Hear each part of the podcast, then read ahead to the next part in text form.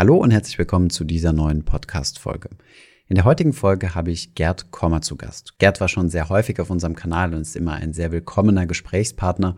Und gerade in so turbulenten Zeiten wie aktuell mit dem Krieg in der Ukraine freue ich mich natürlich sehr, nochmal mit Gerd über das Thema Geldanlage gesprochen zu haben. Aber wir sind auch etwas weiter ins Thema reingegangen, haben zum Beispiel auch darüber gesprochen, warum denn die russische Volkswirtschaft so schlecht durch die eigene Marktkapitalisierung wieder repräsentiert wird.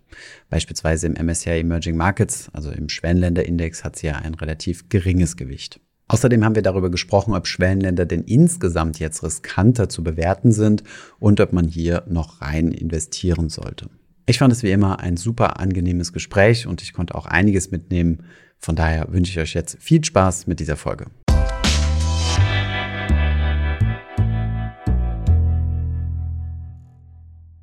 Hallo Gerd, ich freue mich, dass wir wieder zusammen sprechen können, wenn auch in einer etwas äh, ja, turbulenten Marktphase. Aber ich glaube, dafür sind so ruhige und rationale Gemüter wie du gerade das Richtige. Grüß dich, Thomas, freut mich. Sprechen wir doch mal darüber, ähm, ja, es herrscht Krieg in Europa. Seit ziemlich vielen Jahrzehnten war das nicht mehr der Fall gewesen. Und ich glaube, das Thema Geldanlage ist jetzt nicht unbedingt das Wichtigste, worum man sich äh, Gedanken machen sollte, aber es beschäftigt ziemlich viele Leute und wir sind nun mal in diesem Bereich unterwegs. Deswegen, ja, würde ich dich doch mal bitten, gib uns doch mal eine kleine Einordnung, wie sich der, ja, wie sich die aktuelle Krise auf das Thema Geldanlage derzeit auswirkt und auch vielleicht längerfristig auswirken kann. Ja, also die Situation, die politische Situation und, und natürlich die Situation für die Menschen in äh, der Ukraine ist äh, wahrlich äh, tragisch. Aber erstaunlicherweise hat sich das für den Weltaktienmarkt, wenn ich äh, den breitesten Aktienindex, äh, der den, den wirklich globalen Weltaktienmarkt repräsentiert, mal hernehme, den ACWI IMI-Index von MSCI, der deckt 99 Prozent der Weltaktienmarktkapitalisierung ab. Wenn ich diesen Index hernehme, dann hat dieser Index in den letzten zwei Wochen, also ganz grob gesagt seit äh, Kriegsbeginn, zwei Prozent zugelegt in Euro, in Euro gemessen. Wenn man äh, diesen Index seit Jahresbeginn und am 1. Januar hat eigentlich noch niemand äh, oder hat niemand den Ukraine-Russland-Krieg auf äh, dem Schirm gehabt, äh, hernimmt, dann sind es minus sechs Prozent seit äh, Jahresbeginn. Und äh, wenn ich mal die letzten zwölf Monate zurückschaue, dann äh, sind wir wieder bei plus 14 Prozent. Also nochmal, äh, in den letzten zwei Wochen etwa, äh, seit der Krieg begonnen hat, hat der Weltaktienmarkt ein, zwei Prozent zugelegt. Äh, der MSCI Emerging Market Index der liegt etwas im Minus. Äh, das kommt immer darauf an, wann man misst, äh, gestern Abend oder heute Mittag oder wann auch immer. Vier, fünf, sechs Prozent äh, im Minus. Andere Assetklassen wie Gold, Gold hat relativ deutlich zugelegt. Bitcoin irgendwo keine Veränderungen in den letzten zwei Wochen.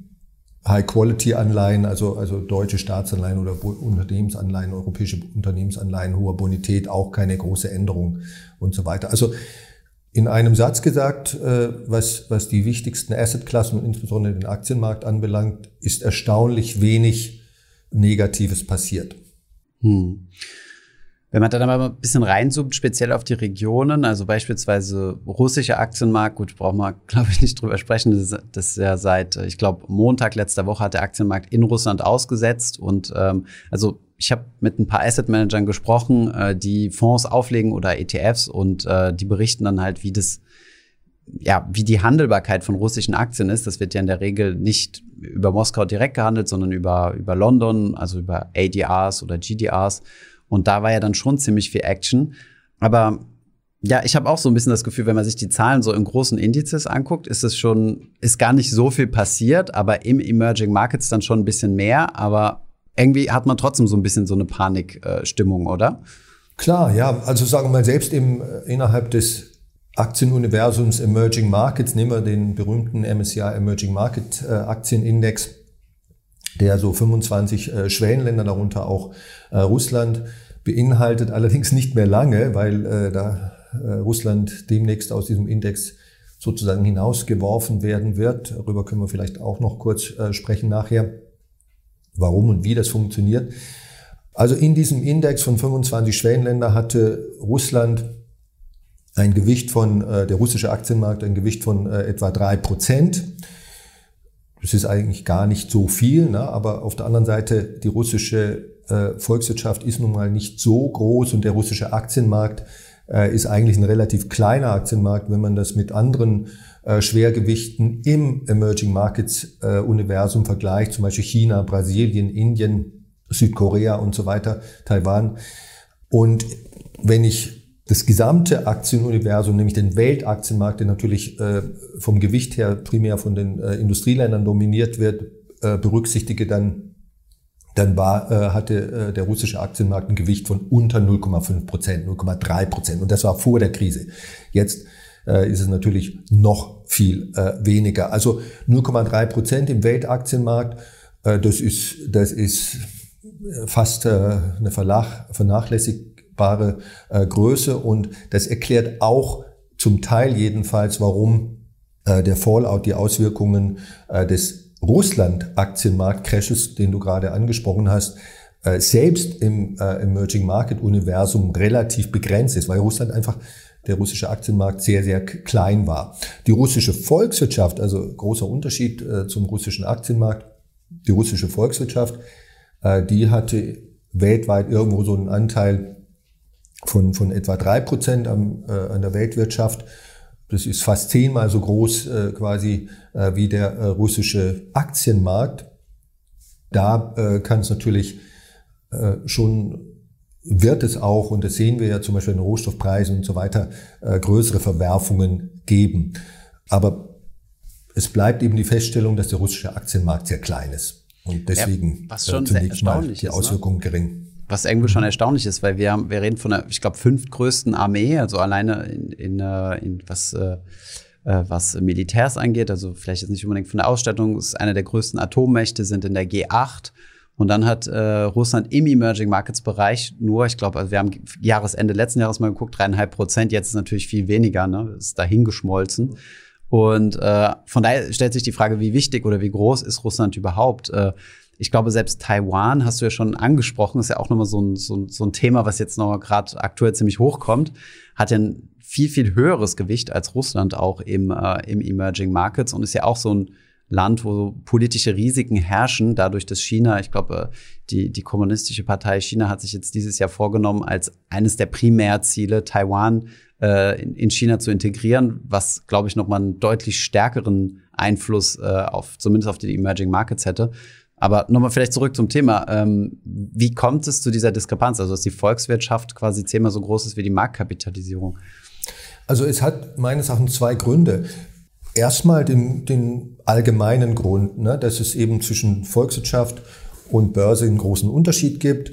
Ein Unternehmen, das zunächst mal existiert, muss sich listen lassen, an der Börse notieren lassen. Und wenn es das nicht tut, ist es eben nicht Teil äh, der, der Börse, des, des, des nationalen Aktienmarktes. In Deutschland ist die Neigung, sich von einem Unternehmen sich listen zu lassen, dass ein Unternehmen, das halbwegs erfolgreich ist und eine gewisse Mindestgröße hat und, und Wachstumsperspektiven hat, ist auch sehr begrenzt. Ne? Zum Beispiel Deutschland hat eine wesentlich größere Volkswirtschaft als Großbritannien, äh, aber einen Aktienmarkt, der äh, wesentlich kleiner ist. Oder äh, Deutschland hat einen wesentlich größeren äh, Volkswirtschaft als die Schweiz, aber der deutsche Aktienmarkt ist ungefähr, ist sogar kleiner als der Schweizer Aktienmarkt. Die deutschen Unternehmer, die sogenannten Mittelständler, die sind sehr, sehr, sehr zögerlich, wenn es darum geht, äh, ihr Unternehmen listen zu lassen. Ich glaube, das ist eine hat so ein bisschen kulturelle äh, Gründe. Es gibt keine gesellschaftsrechtlichen oder steuerlichen äh, Gründe, die man vielleicht da vermuten könnte. Das ist wirklich so eine Art Kulturthema.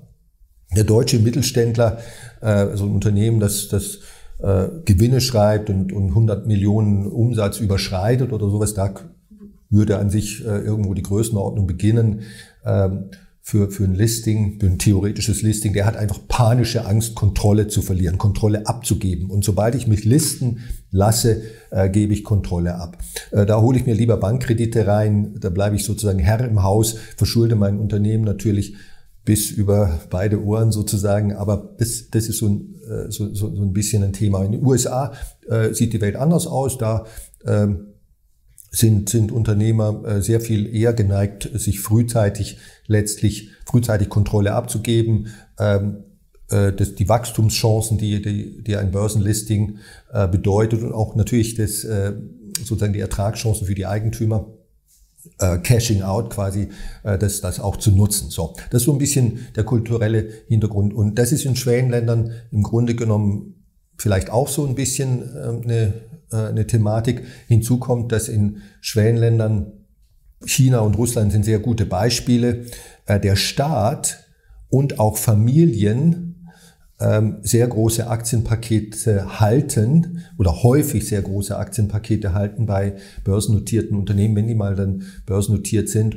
Und äh, seit, seit einigen Jahren, zehn Jahren oder sowas in der Größenordnung hat MSCI und alle anderen großen Aktienindex-Provider ein Prinzip, das sich äh, Free Float Adjustment nennt. Das heißt also Aktienpakete, die dem Staat gehören und Aktienpakete, die den äh, Gründerfamilien oder der Gründerfamilie gehören, die werden nicht berücksichtigt bei der Gewichtung der Aktie in einem Aktienindex. Also mit anderen Worten, es wird quasi so, so getan, als ob diese Aktien nicht existieren würden. Äh, und das ist eigentlich auch sinnvoll und richtig. Warum? Weil diese Aktien ja tatsächlich gar nicht zum freien Handel verfügbar sind. Also der chinesische Staat hält oder, oder nehmen wir jetzt mal Saudi Aramco, das ist äh, das saudi-arabische Ölunternehmen, ist eigentlich mit Abstand das größte Energieunternehmen der Welt. Aber nur ein ganz, ganz kleiner Teil der, der Aktien äh, von Saudi Aramco äh, sind börsennotiert. Ich glaube unter fünf Prozent. Ich kann mich da allerdings täuschen. Alles ist ein sehr kleiner Teil. Den, der Rest äh, wird weiterhin vom äh, saudischen Staat gehalten und es wäre ja völliger Unsinn, zu, so zu tun, als ob als ob Saudi Aramco in dieser Hinsicht äh, völlig vergleichbar ist, zum Beispiel mit Apple. Ne? Bei, der, bei, der, bei Apple sind alle Aktien grundsätzlich verfügbar zum Kaufen ne? und, und, und, und, so weiter. Und dieses Free Float Adjustment äh, führt auch dazu, das ist auch ein Grund, äh, warum einzelne Unternehmen und in einzelnen Ländern und in Schwellenländern im Allgemeinen die Aktienmärkte relativ klein sind, weil eben äh, ein, ein nennenswerter Teil oder jedenfalls ein viel größerer Teil als in den Industrieländern der Aktien gar nicht berücksichtigt werden. Also das angenommen, diese Staatsaktien. Angenommen, ein Unternehmen hat, keine Ahnung, äh, keine Ahnung, 10 Milliarden Marktkapitalisierung und 30 Prozent davon werden von der Gründerfamilie gehalten oder vom Staat, dann würde in dieser Gewichtsberechnung nur 70 Milliarden äh, oder 7 Milliarden ähm, mit, äh, mit aufgenommen werden um, und diese, diese 30 quasi rausgenommen. Ähm, jetzt gibt es ja viele, die ihr Portfolio ähm, von dieser Marktkapital oder diese, da so eine quasi so eine Korrektur mit einbauen und nicht eine Marktkapitalisierungsgewichtung machen, sondern sagen, ich orientiere mich mehr am Bruttoinlandsprodukt, was ja mehr die Wirtschaftskraft widerspiegelt, als, als ja, wo dann halt auch Unternehmen drin sind, die sich nicht listen lassen wollen. Das bedeutet, in solchen Portfolios hätte Russland dann ja ein höheres Port äh, Gewicht gehabt, ne? Richtig, ja, weil also Schwellenländer im Allgemeinen, Russland im Speziellen auch, ähm, volkswirtschaftlich gesehen einen größeren Anteil äh, an der Weltwirtschaftsleistung haben als eben äh, nur bezogen auf äh, das Teilsegment der Volkswirtschaft, den Aktienmarkt. Ähm, das ist richtig. Also äh, je nachdem, in welcher Währung man, das spielt auch noch eine Rolle, man äh, die volkswirtschaftlichen Anteile äh, eines Landes oder einer Region misst an der Weltwirtschaftsleistung des gesamten Globus, haben Schwellenländer bis zu 50 Prozent Anteil einer Weltwirtschaftsleistung, also im, globalen Bruttoinlandsprodukt. 50 äh, Prozent, die Zahl äh, kommt dann zustande, wenn man äh, nach Kaufkraftparitäten rechnet, mit anderen Worten die chronische Unterbewertung, die Schwellenländer Währungen haben, dass man die ausgleicht, also sozusagen die Kauf, so, so fiktiv so tut, als ob alle äh, Währungen die gleiche Kaufkraft hätten. Und wenn man das tut, dann, dann wie gesagt, äh, sind Schwellenländer, haben im Grunde genommen schon 50 äh, Prozent Anteil an der Weltwirtschaftsleistung. Und das sollte eigentlich auch gar niemanden jetzt äh, überraschen, wenn man sich vorstellt, dass China, Indien und Brasilien und natürlich auch Russland also sind ja gigantische Länder schon von der, von der Population her ist das natürlich die Mehrheit ne, der Weltbevölkerung. Ja, genau. Und äh, es ist eben nicht mehr so wie noch vor, vor 30, 40 Jahren, äh, dass, dass diese Länder wirtschaftlich äh, keine Rolle spielen. Die haben unglaublich aufgeholt, China natürlich am allermeisten, aber Indien äh, letztlich auch und, äh, und andere äh, Länder auch. China, äh, Russland ist natürlich ein Spezialfall. Wie auch immer. Und äh, dann kommt eben, äh, wenn man, wenn man nach also volkswirtschaftlichen oder fundamentalen realwirtschaftlichen Anteilen an der, an der Weltwirtschaftsleistung wenn man das als Maßstab nimmt, kommt äh, ein, ein Anteil der, der Schwellenländer von 20, 25, 30 oder 50 Prozent raus. Hängt, wie gesagt, äh, von der Methode ab. An der Börse, wenn ich nur den Aktienmarkt hernehme, haben Schwellenländer halt äh, und, die, und die Marktkapitalisierung zum Maßstab nehme, etwa einen Anteil von 10 Prozent äh, am globalen Markt. Ich wollte nochmal auf das Thema zurückkommen, ähm, was du ja schon angesprochen hast, dass MSCI Russland aus quasi aus dieser Schwellenländergruppe quasi rausnehmen wird. Äh, FTSE äh, hat das ja auch angekündigt, und zwar zu heute, also zum Aufnahmedatum, 7.3. und MSCI ist in zwei Tagen. Ähm, wie wird sich, also erstmal mit welcher Begründung wird, wird das Land rausgenommen? Das, das wäre mal ganz interessant. Und zweitens, wie wird sich das dann auf die ETFs auswirken? Weil die müssten ja dann ihre, ist ja wie so eine Index-Neugewichtung, die müssen ihre Anteile verkaufen, also ihre Russland-Aktien, was in einem so illiquiden Markt wie derzeit mit einer geschlossenen Moskauer Börse äh, nicht unbedingt so einfach wird. Genau, also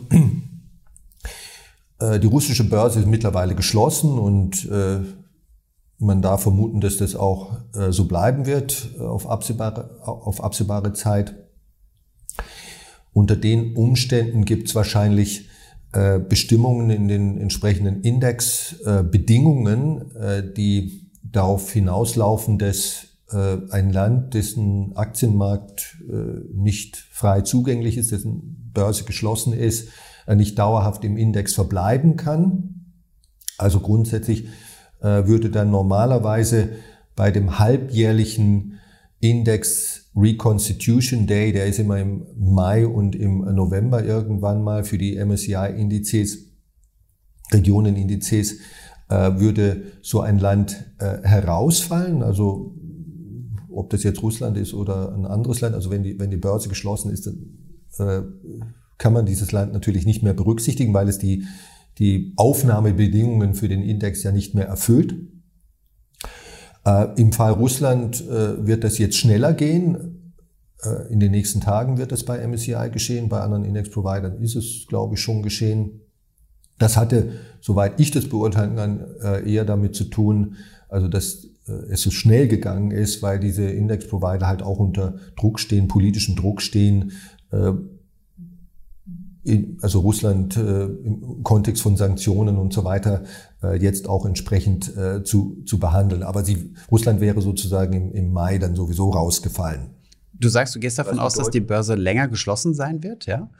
Ich dachte, das würde jetzt, also ich hätte jetzt ehrlich gesagt nicht, dass es so lange dauern wird. Also eine ganze Woche mhm. finde ich schon ziemlich happig, weil irgendwann muss man ja äh, den Handel wieder zulassen, oder? Oder ist es auch politisch? Ja, also in, in, Deutschland war während des Dritten Reichs die Börse meines Wissens, äh, also die ganzen sechs, äh, während des Zweiten Weltkriegs, Entschuldigung, äh, die ganzen fünf, sechs Jahre äh, geschlossen. Also äh, Schlussendlich wird es auch so sein, äh, und so ist es auch in diesen äh, Bedingungen, äh, Indexbedingungen, die ich jetzt natürlich nicht äh, im Einzelnen nochmal gelesen habe. Aber ein Land kann nur dann Mitglied sein in einem ähm, Index wie dem MSCI Emerging Markets oder dem MSCI World Index und ähnlichen Indizes von anderen Index-Providern, wenn für Ausländer, und das ist jetzt äh, hier in dem Zusammenhang ganz äh, wichtig, nicht für Inländer, für ausländische äh, Käufer, Aktionäre, der Markt im Wesentlichen frei zugänglich ist. Das heißt also, sowohl der Devisenmarkt, äh, ich muss, ich muss als Ausländer in der Lage sein, die Devisen, äh, die, die nationale Währung zu kaufen, frei zu kaufen, ohne äh, Straf- oder erschwerte Bedingungen.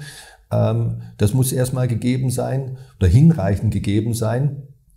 Stichwort Kapitalverkehrskontrollen, Devisenkontrollen und so weiter. Und zweitens muss ich als Ausländer auch in der Lage sein, mehr oder weniger frei äh, Aktien äh, im nationalen Markt, also in dem Beispiel Russland, zu kaufen. Und wenn MSCI oder, oder die, der entsprechende Index-Provider der Meinung ist, dass hier diskriminierende äh, Bedingungen für Ausländer bestehen oder zu großem Maße bestehen, dann ist einfach die Bedingung für die Aufnahme in den Index nicht, nicht oder nicht mehr gegeben. Also das bloße Wiedereröffnen der Börse alleine würde wahrscheinlich nicht genügen, äh, wenn das bedeutet, dass eigentlich nur Russen, also Inländer, äh, die, die Aktien wieder, wieder handeln können. Ne? Also ich äh, glaube nicht, dass sich die Dinge in, vor dieser Perspektive so schnell ändern werden. Und dann gibt es natürlich auch letztlich einen Ermessensspielraum, den das Indexkomitee oder wie immer äh, dieses Gremium bei, bei dem Indexprovider heißt, da ausüben kann. Und, und äh, dieser Ermessensspielraum wird auch äh, dahingehend genutzt werden, vermute ich, dass man nur weil sich das, weil jetzt vielleicht wieder äh, seit einem Monat russische Aktien handelbar sind, äh, das nicht sofort äh, wieder alles äh, umstellt und zurück auf eins geht. Das bedeutet, man kann eigentlich davon ausgehen, also ich meine, gewisse russische Aktien werden ja im Ausland noch gehandelt über sogenannte ADRs oder GDRs. Das sind dann quasi platt gesprochen Zertifikate auf Aktien, die in Russland liegen. Aber wenn das zugrunde liegende Wertpapier, also die russische Aktie, bleiben wir mal beim Beispiel Gazprom zum Beispiel, wird ja noch in London gehandelt äh, mit einem riesen Abschlag derzeit, verständlicherweise. Aber man kann eigentlich davon aus, und das sind ja üblicherweise die Aktien, die die ETFs halten, zumindest in sehr häufigen Fällen, das heißt, man kann eigentlich davon ausgehen, dass diese Aktien weiter gegen Null fallen werden und dann irgendwann vielleicht sogar wertlos ausgebucht werden. Richtig, also die genaue äh, Technik letztlich, äh, wie das in Bezug auf einzelne Aktien abläuft, kann ich jetzt nicht beschreiben. Also grundsätzlich ist das Gewicht einer Aktie hängt äh, in einem Index, in einem Regionenindex oder einem sonstig normalen Index von ihrer Marktkapitalisierung ab. Diese Marktkapitalisierung ist jetzt für alle russischen Aktien drastisch äh, gefallen. Und äh, wir haben vorhin äh, eigentlich nur über die Frage gesprochen, ob Russland grundsätzlich, der russische Aktienmarkt grundsätzlich Mitglied äh, zum Beispiel des MSCI Emerging Markets ist. Die Frage, wie gesagt, wird jetzt äh, quasi mit Nein beantwortet, weil eben diese Bedingungen nicht mehr erfüllt werden. Aber das Gewicht einer einzelnen Aktie das ist und damit letztlich auch des gesamten russischen Aktienmarktes, also alle 20, 25 russischen Aktien, die vorher äh, im MSCI Emerging Markets, also kurz vor der Krise im MSCI Emerging Markets vertreten waren, deren Gewicht fiel natürlich täglich und dieses Gewicht wird auch täglich äh, sozusagen als Reflex der, der Kursbewegungen für alle äh, Aktien angepasst. Also das Gewicht von Russland war sozusagen schon schon in den letzten zwei Wochen äh, deutlich äh, gesunken. Ähm, aber äh, wenn, wenn dann die Entscheidung trifft, äh, getroffen wird, Russland komplett rauszunehmen, dann, dann was immer an restlichem Gewicht noch da ist, fällt dann raus. Und äh, MSCI müsste dann theoretisch quasi, äh, da die Aktien ja nicht verkauft werden können, ähm, äh, möglicherweise diese Aktien sozusagen fiktiv mit Null bewerten, also einen 100% Verlust äh, annehmen. Da bin ich mal jetzt nicht ganz sicher, ob das dann auch geschieht oder ob stattdessen der letzte, die letzte Notierung, die letzte verfügbare Notierung hergenommen wird und dann vielleicht ein halbes Jahr später, wenn immer noch nichts geschehen ist, ähm, äh, sozusagen eine Abschreibung auf Null geschieht. Oder das wäre eine dritte Möglichkeit, dass, dass äh, die Aktien irgendwie nach einem Jahr verauktioniert werden, over the counter, außerhalb der Börse. Also diese illiquiden äh, Aktien äh, und dann vielleicht wieder so eine Art Sonder, äh, Sonderertrag im Index äh, möglich ist. Also das sind so technische äh, Dinge, die aber letzten Endes aufgrund des äh, geringen Gewichtes, den äh, Russland jetzt schon hat, also quasi am letzten Tag seiner äh, Indexmitgliedschaft, wird das äh, im Grunde genommen die Tachonadel praktisch nicht mehr bewegen.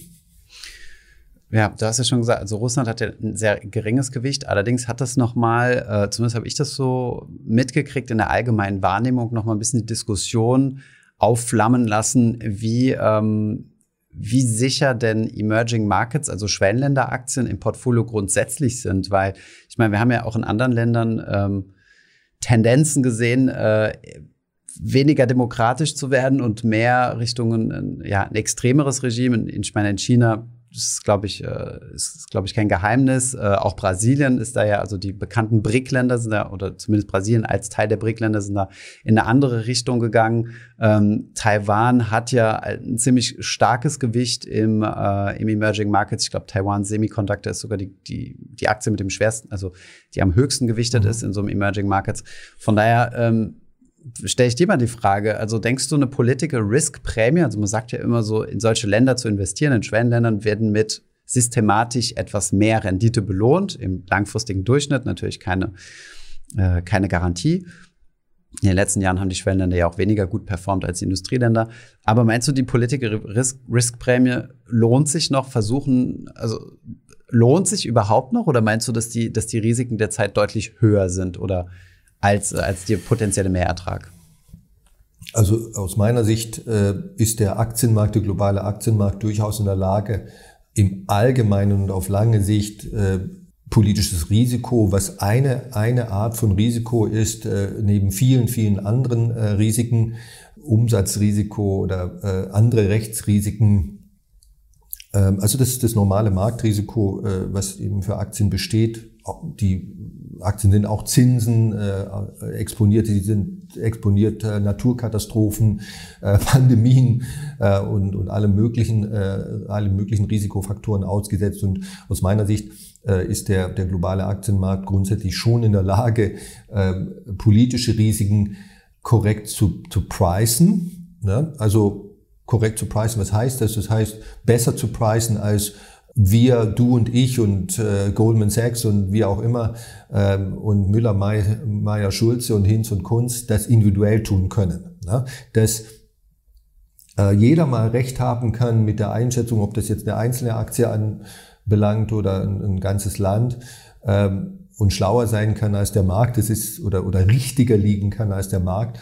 Äh, das ist natürlich richtig. Die, das ist aber nicht die Frage. Die Frage ist, ob ich systematisch als Individuum äh, schlauer sein kann als der Markt. Dafür gibt es sehr, sehr wenig äh, Evidenz. Warren Buffett hat diese Evidenz zum Beispiel in den letzten 14, 15 Jahren nicht äh, geliefert. Und er ist bekanntlich nicht einer der dümmsten. Und auch Leute wie Ray Dalio oder Jim Simons, das sind auch berühmte Hedgefondsmanager, haben, wenn man, wenn man richtig rechnet, und nicht nur Geschichtchen äh, und Geschichten im Internet, äh, die irgendjemand erzählt oder behauptet, als Maßstab hernimmt, letztlich den Markt nicht outperformt in den letzten Jahren. Und dieses Outperform wird, muss ich jetzt auch noch hinzufügen, immer schwerer, weil einfach die Informationseffizienz der, der Aktienmärkte und anderer Finanzmärkte immer höher wird. Durch das Internet und, und viele andere Faktoren bedingt. Und die Frage war, wird politisches Risiko einigermaßen korrekt bepreist? Ich glaube ja, das, was wir wissen können und was wir an Informationen haben über äh, Russland und andere äh, Schwellenländer, das ist in den Märkten, in den Marktpreisen jetzt drin. Und langfristig denke ich, werden Schwellenländer, wird es eine, eine politische Risikoprämie weiterhin geben. Wenn ich äh, von 1988, das ist das Jahr, in dem der MSCI Emerging Markets Index beginnt, äh, rechne, dann haben Schwellenländer, Industrieländer outperformed. Ja, sie haben es in den letzten äh, zehn Jahren nicht getan, grob gesagt. Sie hatten aber auch in den letzten zehn Jahren eine positive Rendite. Nicht, dass jemand jetzt glaubt, es hätte zehn Jahre lang Verluste gegeben. Sie haben nur nicht so gut rentiert wie Industrieländer. Kann aber auch andere Faktoren gehabt haben, zum Beispiel, dass der Technologie, der Technologiesektor, also sogenannte Hightech-Aktien, äh, die in Schwellenländern unterrepräsentiert sind, die sind halt in den letzten zehn Jahren besonders gut gelaufen. Das ist auch der Hauptgrund, wenn nicht sogar der einzige Grund, warum die USA als Land äh, äh, die, die, die tollsten Renditen hatte, grob gesagt, in den letzten zehn Jahren. Äh, das ist hauptsächlich deswegen der Fall, weil eben die, der Technologiesektor in den USA sehr stark ist. Und äh, nicht, weil es in irgendwie einen amerikanischen Wunderfaktor äh, gäbe oder, oder sowas. So, und dieser dieser Grund hat auch dazu beigetragen, dass Schwellenländer unterperformt haben. Das ist ja alles zwei Seiten einer Medaille. Ne? Schwellenländer haben einen relativ geringen äh, Technologiesektoranteil. So, und wenn sich diese Dinge mal ändern, ähm, und sie haben sich ja auch schon ein klein bisschen geändert, was den Technologiesektor anbelangt in den letzten Monaten, dann kann sich das ganze Bild wieder drehen. Also ich bin nach wie vor sozusagen ein bisschen ein Emerging Market Fan. Okay. Ähm, zu den Themen, die du gerade so am Rande angesprochen hast, richtig nachrechnen von der Performance von Ray Dalio und Warren Buffett, das habt ihr selbst gemacht. Äh, wir verlinken euch unten in der Beschreibung mal die entsprechenden Artikel dazu, nur so als kleiner Hinweis am Rande nochmal. Genau, dann hätte ich mir noch eine Frage. Also du, was du was ich jetzt fast schon so raushöre äh, von dir, ist so ein bisschen in Richtung, so viel hat sich eigentlich gar nicht getan, wenn man jetzt mal äh, sich den Finanz- und Kapitalmarkt anschaut. Das beißt sich natürlich jetzt so ein bisschen äh, mit, äh, mit dem, was man aktuell so in den Medien sieht, aber da geht es ja auch äh, nur im sehr, sehr geringen Teil um den Kapitalmarkt. Hast du denn Beispiele für uns äh, von Kriegen in der Vergangenheit und wie die sich ähm, vor allem langfristig, weil uns interessiert eher die langfristige Perspektive, auf die Aktienmärkte ausgewirkt haben? Ja, also das ist natürlich eine sehr, sehr interessante Frage, weil wir eben aus der Historie gerade auch in Bezug auf äh, Kriege oder, oder bewaffnete Konflikte, auch Bürgerkriege und so weiter, viel lernen können. Nehmen wir doch mal den Zweiten Weltkrieg, also der ultimative äh, Krieg. Schlimmere, eine schlimmere Kriegskatastrophe hat es bekanntlich in den letzten 150 Jahren äh, mindestens äh, nicht gegeben. Im Zweiten Weltkrieg äh, über diese sechs Jahre etwa äh, sind amerikanische Aktien um, in Dollar gerechnet um etwa 50 Prozent gestiegen. Äh, in den ersten ein, zwei Jahren, ich habe jetzt die genauen, äh, exakten Daten nicht vor mir, äh, fielen sie und äh, in den letzten, grob gesagt, vier Jahren äh, des Krieges stiegen sie dann per Saldo wieder, so dass am Ende 50-prozentiges Plus dastand. Ähm, wenn wir andere Kriege hernehmen, Vietnamkrieg, Afghanistan-Kriege, äh, die, die Golfkriege, drei gab es da letztlich, äh, also die äh, Irak-Kriege, erste zwischen Iran und Irak und dann die anderen mit amerikanischer Beteiligung ähm, und viele andere äh, bewaffnete Konflikte. Dann ist es so, dass im Grunde genommen es sehr, sehr, sehr wenig Evidenz gibt, dass solche Kriege, regionale Kriege, abgesehen von einem kurzfristigen ein, zwei, drei Wochen dauernden Dip, der meistens kommt, auf dem Aktienmarkt zu dauerhaften äh, Schäden äh, führen. Ne? Dass es langfristig im Aktienmarkt nach, nach oben geht, das weiß ja sowieso jeder, der hier äh, zuhört und dass es keine Assetklasse gibt, Immobilien eingeschlossen, das äh, werde ich nicht müde zu betonen, äh, keine Assetklasse gibt, die insgesamt höhere Renditen produziert als der, der Aktienmarkt. Und äh, Kriege ändern daran nichts. Ähm, man könnte vielleicht sogar noch einen Schritt weiter gehen und sagen, warum gibt es diese hohen Renditen des Aktienmarktes, höhere Renditen, als sie zum Beispiel äh, das, das Weltwirtschaftswachstum darstellt. Ne? Die, die, in absoluten Zahlen äh, wächst die Weltwirtschaft äh, real exklusive Inflationseffekt um irgendwo äh, drei Prozent in den letzten äh, 100 Jahren pro Kopf äh, so um etwa eineinhalb Prozent, ist mal ganz vereinfacht gesagt. Und äh, warum äh, produziert der Aktienmarkt äh, je nach äh, Zahlen, die man auswertet, äh, eine Rendite von 5, 6 Prozent in real inflationsbereinigte globale Aktienmarkt in den letzten 100 Jahren?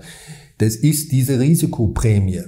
Das ist, äh, weil Aktionäre, äh, Aktieninvestoren äh, besonders viel Risiko tragen, Volatilitätsrisiko und andere äh, Risiken. Das Volatilitätsrisiko ist nicht das einzige, auch Drawdown Risk. Ne? Und die, die Kapitalmärkte, die Finanzmärkte sind so, sagen wir mal, rational und, und, und informationseffizient, dass sie denjenigen, die dieses Kapital bereitstellen und bereit sind, dieses Risiko zu tragen, äh, eine Kompensation dafür zahlen. Ne? Sonst würden einfach nicht genug Leute das tun und dann müsste die, diese Belohnung sogar noch weiter oder würde noch weiter steigen. So, und ein Teil dieser Risikoprämie ist eben die Risikoprämie für, diese, für dieses politische Risiko, für solche Katastrophen wie den Russland-Ukraine-Krieg. Ja? Wenn es diese äh, Katastrophen in den letzten 120 Jahren nicht gegeben hätte, das ist natürlich jetzt irgendwo äh, sehr, sehr theoretisch, was ich sage, weil es ist leider, leider, leider sehr theoretisch dann wäre zumindest aus der Sicht eines Investors vor 100 Jahren, also vor dem Zweiten Weltkrieg, ne, jemand, der vor dem Zweiten Weltkrieg eingestiegen wäre, äh, die folgende Buy-and-Hold-Rendite äh, höher gewesen. Ne?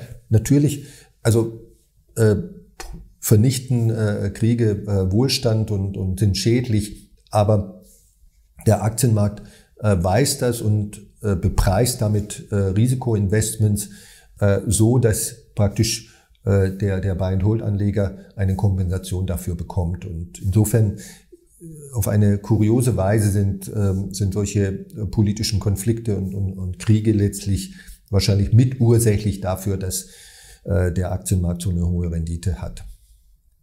Es gibt auch noch einen interessanten Effekt. Ich hatte vor längerer Zeit schon mal ein Buch gelesen, das hieß The Great Levelers. Ich weiß nicht, ob du das kennst. Ich kenne den Autor jetzt auch nicht mehr. Kenne das ja. Ah, echt? Mhm. Sehr gut.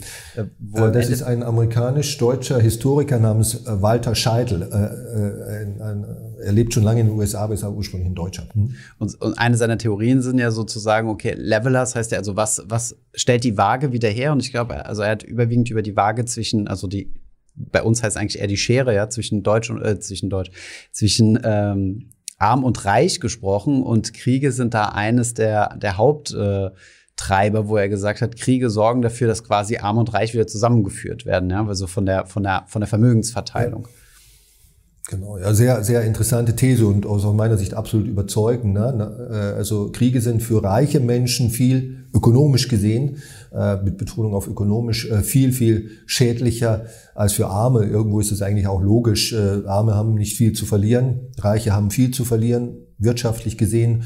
Und Scheidel sagt auch und zeigt das in dem Buch, dass im Grunde genommen Kriege die einzige der einzige Mechanismus sind, wenn man so will, mir fällt jetzt kein besseres Wort ein, äh, der äh, überzeugend und nachhaltig tatsächlich wieder zu einer Erhöhung der Gleichheit, der Equality oder zu einer Reduzierung der Ungleichheit äh, führt oder beigetragen hat, während alle anderen politischen Maßnahmen, also soziale Umverteilung in, in, in der sozialen Marktwirtschaft und so weiter, letzten Endes vielleicht die Ungleichheit ein bisschen reduzieren oder, oder äh, die Zunahme äh, abmindern und verlangsamen, aber es sind Kriege, die im Grunde genommen den Hauptunterschied machen. Traurig, aber wahr. Hm? Mhm. Ja.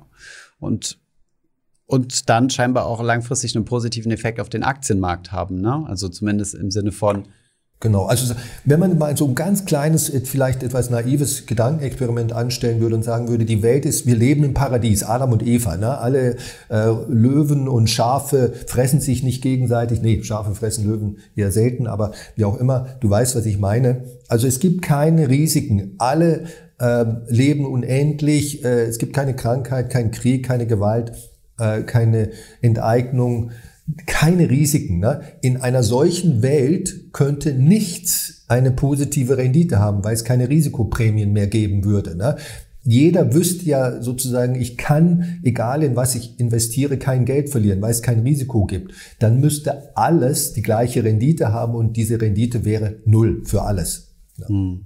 Genau, und ich würde ja auch problemlos einfach so mein Geld verleihen, äh, brauche da keine Zinsen für, weil ich weiß, ich kriege es ja sowieso wieder ja. zurück mit hundertprozentiger ja. Sicherheit. Interessant.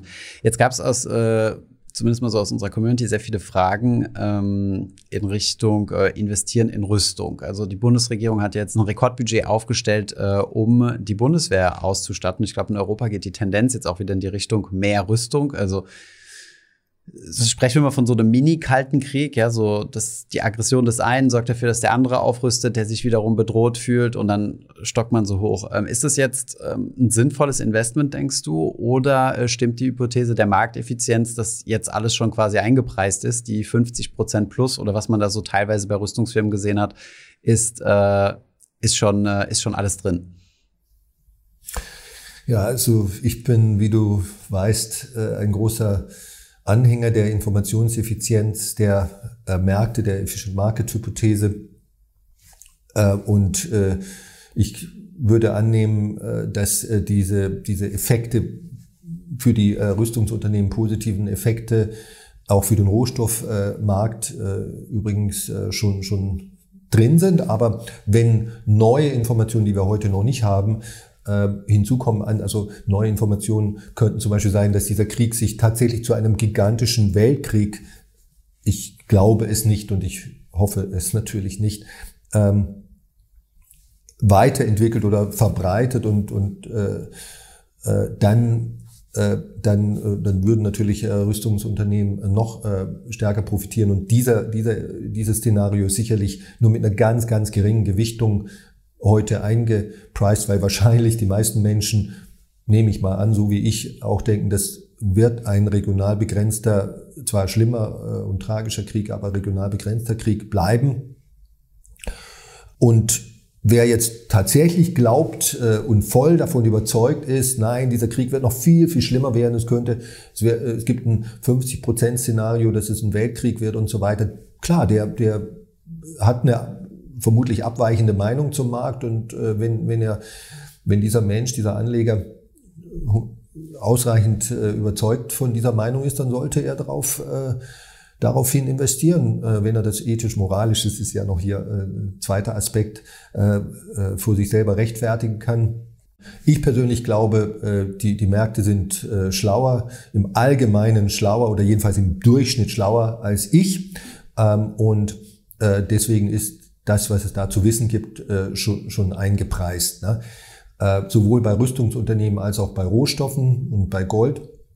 Aber wie auch immer, also ein anderer Aspekt, den ich noch interessant finde, ist, dass jetzt äh, zumindest in Deutschland, soweit man das, soweit ich das beurteilen kann, so eine Art Neubewertung letztlich des Rüstungssektors äh, und Waffenhersteller als Unternehmen ja aus ethisch-moralischer Sicht äh, geschieht, ne? so nach dem Motto Pazifismus ist eigentlich keine sehr ethisch-moralische Weltanschauung, ne? weil man solchen Monstern wie Hitler oder Stalin oder Putin vielleicht als Pazifist wenig ähm, Einhalt gebieten kann und damit im Grunde genommen äh, nicht auf der, auf der äh, so die These auf der, auf der fairen und gerechten Seite der Welt äh, und des Lebens steht. Das, das scheint ja irgendwo so ein, so ein gewisse, äh, vielleicht kurzlebig, ich weiß es nicht, äh, neue, neue Sicht zu sein, für Deutschland zumindest. In anderen Ländern hat man das, glaube ich, schon immer so ein bisschen anders gesehen.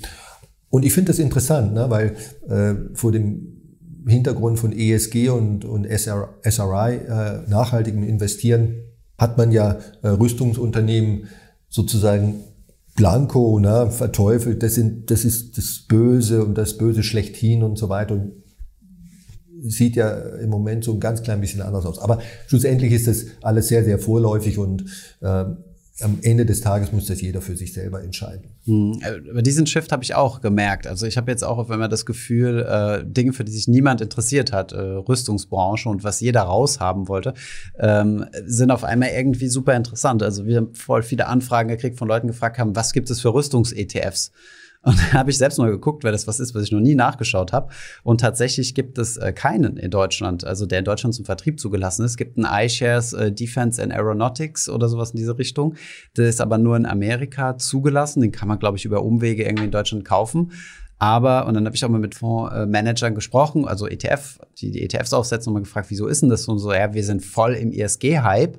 Und die, die Fonds- oder ETF-Anbieter, die einen extra Defense, also Verteidigungs- oder Rüstungs-ETF äh, angeboten haben, wurden aufs, aufs Schärfste kritisiert und attackiert. Ähm, Meinst du, das wird sich jetzt ändern? Oder meinst du, sagen wir es mal so, meinst du, wir haben vorher die Welt zu rosa-rot gesehen und das ist jetzt eine Korrektur ähm, die nötig war? Oder meinst du, das ist auch nur ein Trend? Also, dass wir jetzt auf einmal sagen, ja, ähm, wir brauchen Rüstung?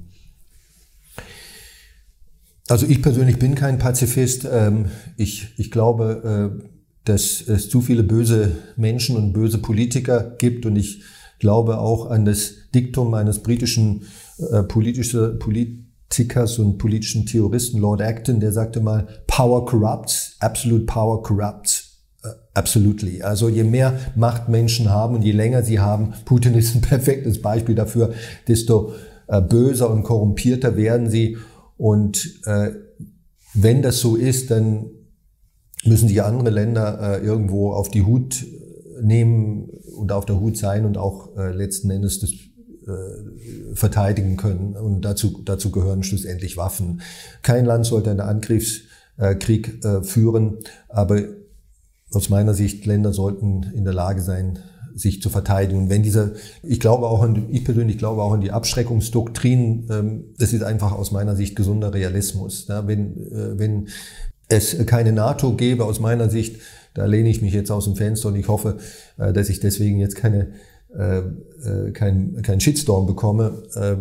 Äh, weil ich, weil ich hier eine, eine politische Meinung äh, vertrete. Aber ich glaube, dann wären so kleine Länder wie Estland, Lettland, Lit Litauen, Finnland, äh, die wären ähm, unter Umständen schon seit äh, längerer Zeit nicht mehr eigenständig und souverän.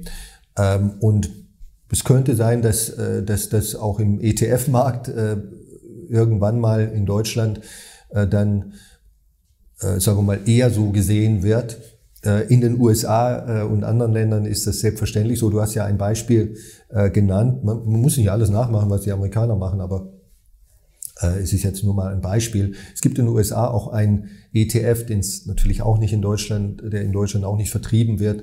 Ich glaube, der heißt sogar SIN wie die Sünde. Der hatte also ein, ein Börsenakronym, Börsenkürzel.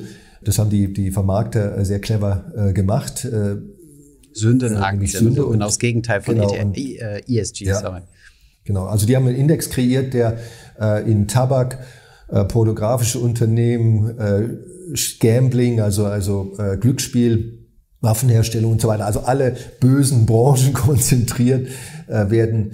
Äh, da, da wurde ein Index kreiert und diesen Index repliziert der, der, der ETF ähm, und darin kann man investieren. Es gibt auch Forschung übrigens, äh, Sin Stocks, es gibt einen ganz berühmten Aufsatz, der wenn ich mich nicht täusche, so 20 Jahre alt ist, da hat mal jemand lange, lange bevor diese politisch korrekte Bewegung äh, ESG und SRI äh, entstanden ist, gemessen, ob äh, solche, sagen wir mal, aus, aus pazifistischer Sicht bösen, sündigen äh, Unternehmen, äh, ob, die, ob die höhere oder niedrige Renditen haben, höheres Risiko, weniger hohes Risiko und so weiter. Und äh, schlussendlich kam dabei heraus, dass sie höhere Langfristrenditen haben, also schon, äh, schon, schon früher hatten. Und das könnte eben damit zu tun haben, dass es nicht nur heute, sondern, sondern auch schon vor 20 Jahren sehr viele Anleger gab, die aus, aus Gewissensgründen solche Unternehmen eben nicht in ihrem Portfolio haben wollen. Das heißt, die Kapitalkosten, die Fremdkapitalkosten, die Eigenkapitalkosten von solchen Sündenunternehmen sind höher, weil sie einfach einen kleineren Pool an, äh, an, an, an potenziellen Investoren äh, zur Verfügung haben das bedeutet, sie müssen attraktivere Renditen sowohl für ihr Fremdkapital als auch ihr Eigenkapital bieten und die Kapitalkosten des Unternehmens sind die Erträge der Investoren. Ähm, und äh, aus meiner Sicht wird das auch äh, diese, diese eigentlich simple These, das ist ökonomisches Grundgesetz im Grunde genommen, ähm, ist auch dafür verantwortlich, ursächlich meines Erachtens, dass ESG-Unternehmen auf lange Sicht, bitte nicht in den letzten zehn Jahren, da war es andersrum, aber auf lange Sicht niedrigere Renditen haben werden als der sozusagen das Gegenteil von ESG oder als der Gesamtmarkt, weil jeder in ESG investiert, aber sozusagen äh, nur einen kleineren Teil äh, in den Restaktienmarkt, also weil die, die, die ethisch-moralischen Investoren, äh, die konzentrieren sich auf ESG-Investments und dann kommt halt dieser Effekt, den ich gerade beschrieben habe, äh, zustande.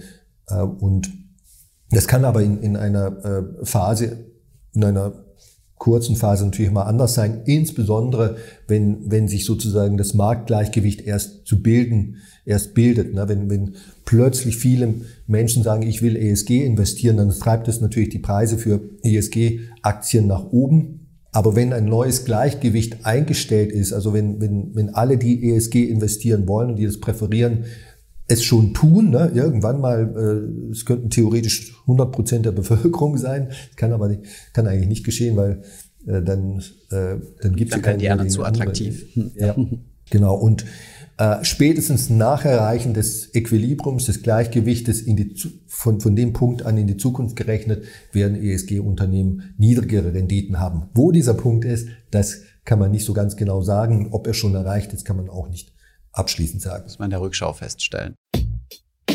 Ich hoffe, diese Podcast-Folge hat dir gefallen. Wenn ja, dann zöger doch nicht in deinem Umfeld über diesen Podcast zu sprechen, bei Freunden und Bekannten.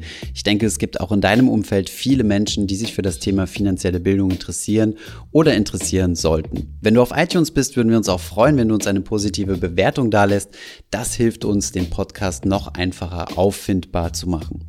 Alle wichtigen Links und Verweise findest du wie immer in den Show Notes zu diesem Podcast. Vielen Dank fürs Zuhören und bis zum nächsten Mal.